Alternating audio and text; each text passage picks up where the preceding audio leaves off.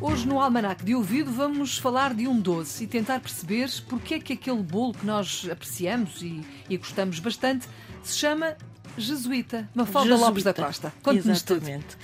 Ora, o jesuíta é um pastel de massa folhada, muito típico da doçaria tradicional portuguesa, e que é em forma de triângulo e tem um recheio de doce de ovos e é coberto com açúcar, ou seja, um glacê. E dizem que os jesuítas genuínos são os de Santo Tirso. Ora, a origem do nome deste doce não é consensual. Para alguns, a ligação aos jesuítas provém apenas do facto da cobertura se assemelhar aos trajes usados pelos monges jesuítas.